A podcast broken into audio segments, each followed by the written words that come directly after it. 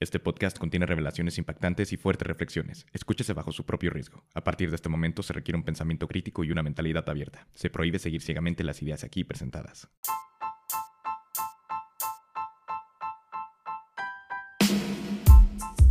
Bienvenidos a Maestría Emocional, el podcast donde buscamos entendernos. Nuestro propósito es aprender a manejar dolores y emociones para regresar a amar como niños y así vivir con mayor plenitud. Con Sebastián Struck.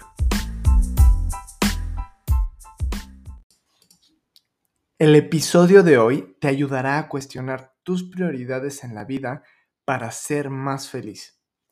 Si te gusta y sirve este episodio, considera apoyar la creación de más contenido al conseguir algún producto de la tienda, tal vez mi libro. Lo puedes conseguir en tienda.maestría-medioemocional.com. Los dejo con el episodio, espero les sirva mucho. Hola, bienvenidos y bienvenidas. Espero estén muy bien. Dejen pongo el título del video.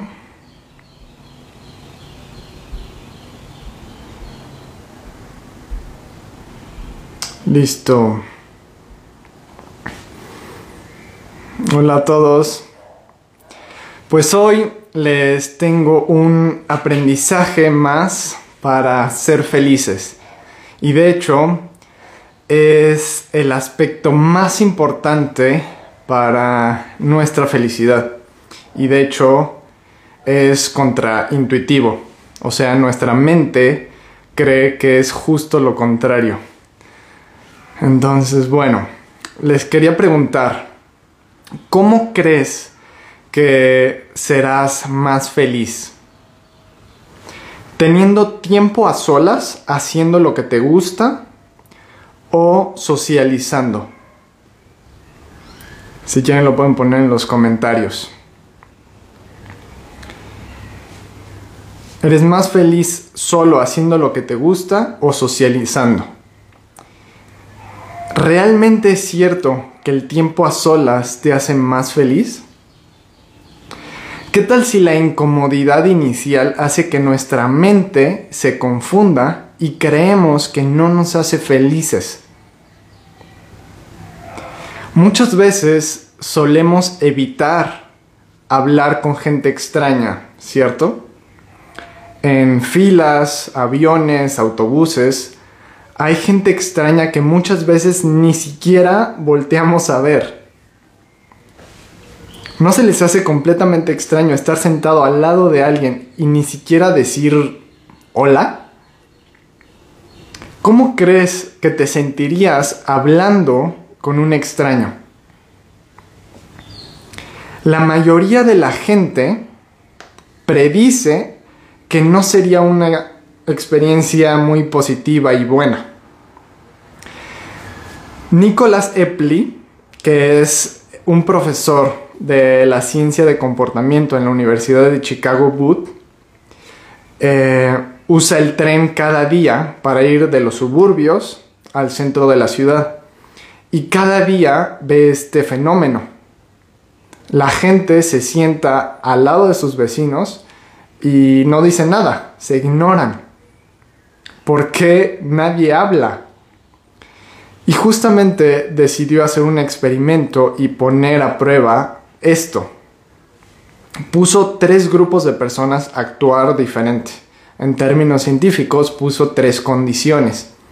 A unos les pidió que no hablaran con nadie, a otros les pidió que hicieran lo que siempre suelen hacer y en el tercer grupo les pidió que hablaran con alguien. ¿En cuál estarías tú más feliz? ¿En el que estás solo o en el que te ves forzado a hablar con alguien? Al inicio, al inicio, mucha gente predijo que no se sentirían bien hablando con extraños. Pero lo raro es que al final del experimento la gente reportó que la experiencia más positiva y placentera fue cuando conectaron con la gente extraña. ¿Por qué entonces no lo hacemos más? ¿Por qué tenemos tanta resistencia a, a ser sociales, a hablar con extraños. La verdad es que puede ser incómodo al inicio. Nadie nos ha enseñado a socializar. Es difícil salirnos de nuestra zona de confort. Pero la, la cuestión es que la felicidad no es sobre intensidad, es sobre frecuencia. Y conversar con la gente es un hábito que nos da felicidad. Y la realidad es que el tiempo que pasamos con otras personas puede predecir qué tan felices seremos. Las buenas conexiones sociales son el factor más importante de nuestra felicidad.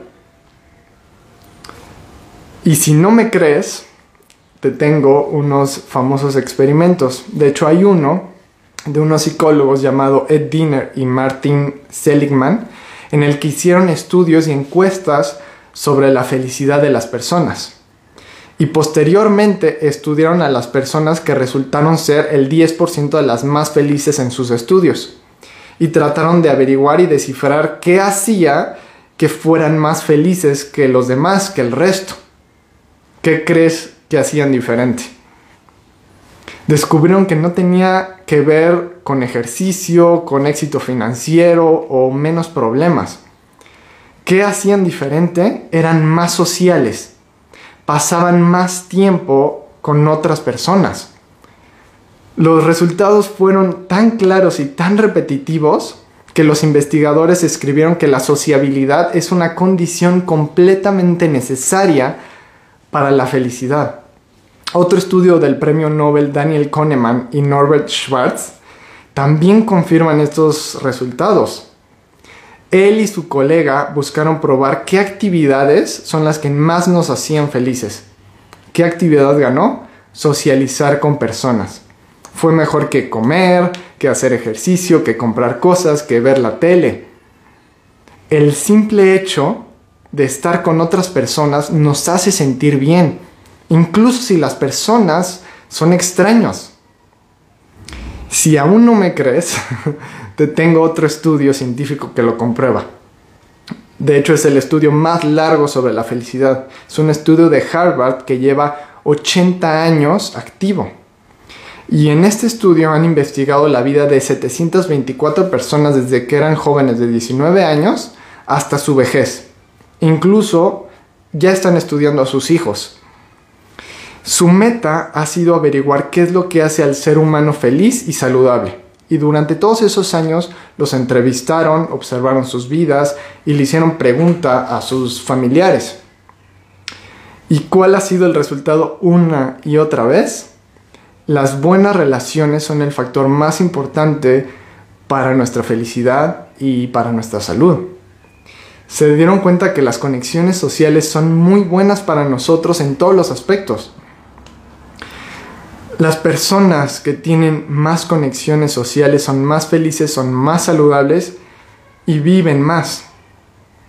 Y también se dieron cuenta que la soledad literalmente mata. No ser social y no dar tiempo para conectar con otras personas nos hace sentir mal. La soledad es pésima para, para la salud. Es tan mala como fumarse 15 cigarrillos al día. Y lo malo es que la gente se siente más sola hoy que en los 80s. De hecho, el 60% de los jóvenes reportan sentirse solos. Realmente creo que hay que empezar a reemplazar el tiempo de pantalla por tiempo social. Somos seres biológicamente diseñados para estar en comunidad durante miles de años evolucionamos así. Tiene todo el sentido del mundo. Y quiero aclarar que no tiene nada que ver con la cantidad de gente. Tiene que ver con la calidad de nuestras conexiones sociales. Hay personas que se sienten solas estando con mucha gente o se sienten solas estando en un matrimonio.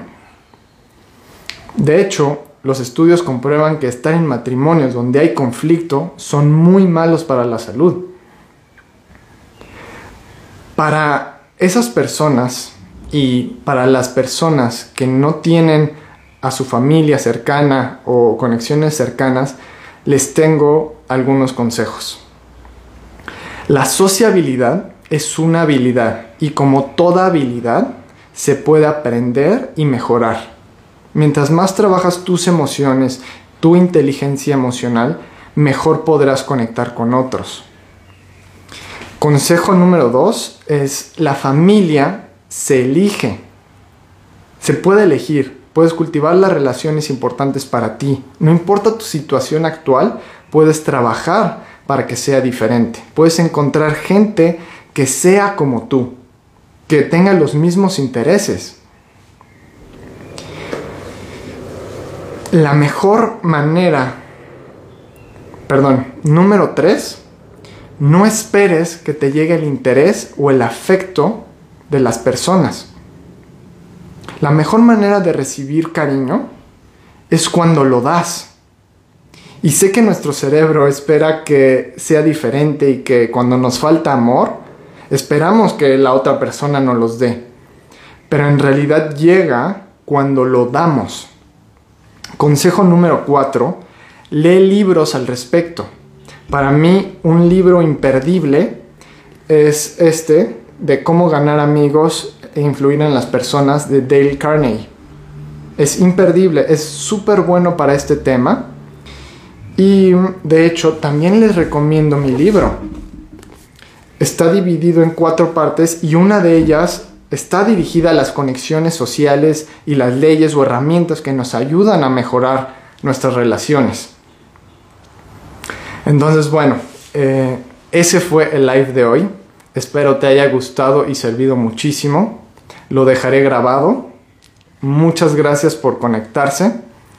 Y espero les haya mucho, mucho servido este recordatorio, estas pruebas científicas de no buscar soledad, más bien buscar justamente socializar, poder hablar con un extraño en la fila del banco, poder saludar, poder abrirnos a esa parte.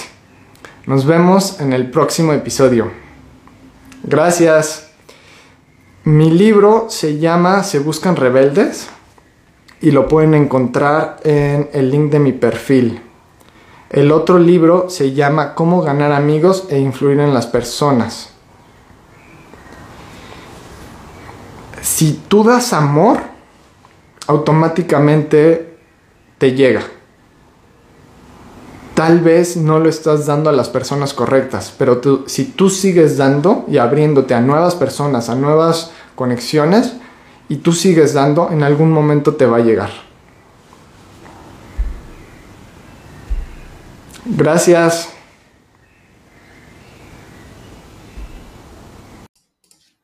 Espero este episodio te haya gustado y servido muchísimo.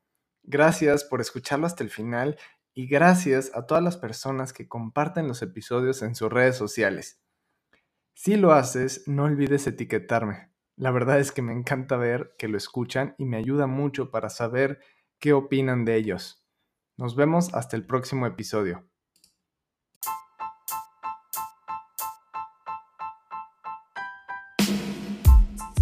Esto fue Maestría Emocional, el podcast sobre enseñanzas para llevar una vida más plena. Nos vemos en el próximo episodio.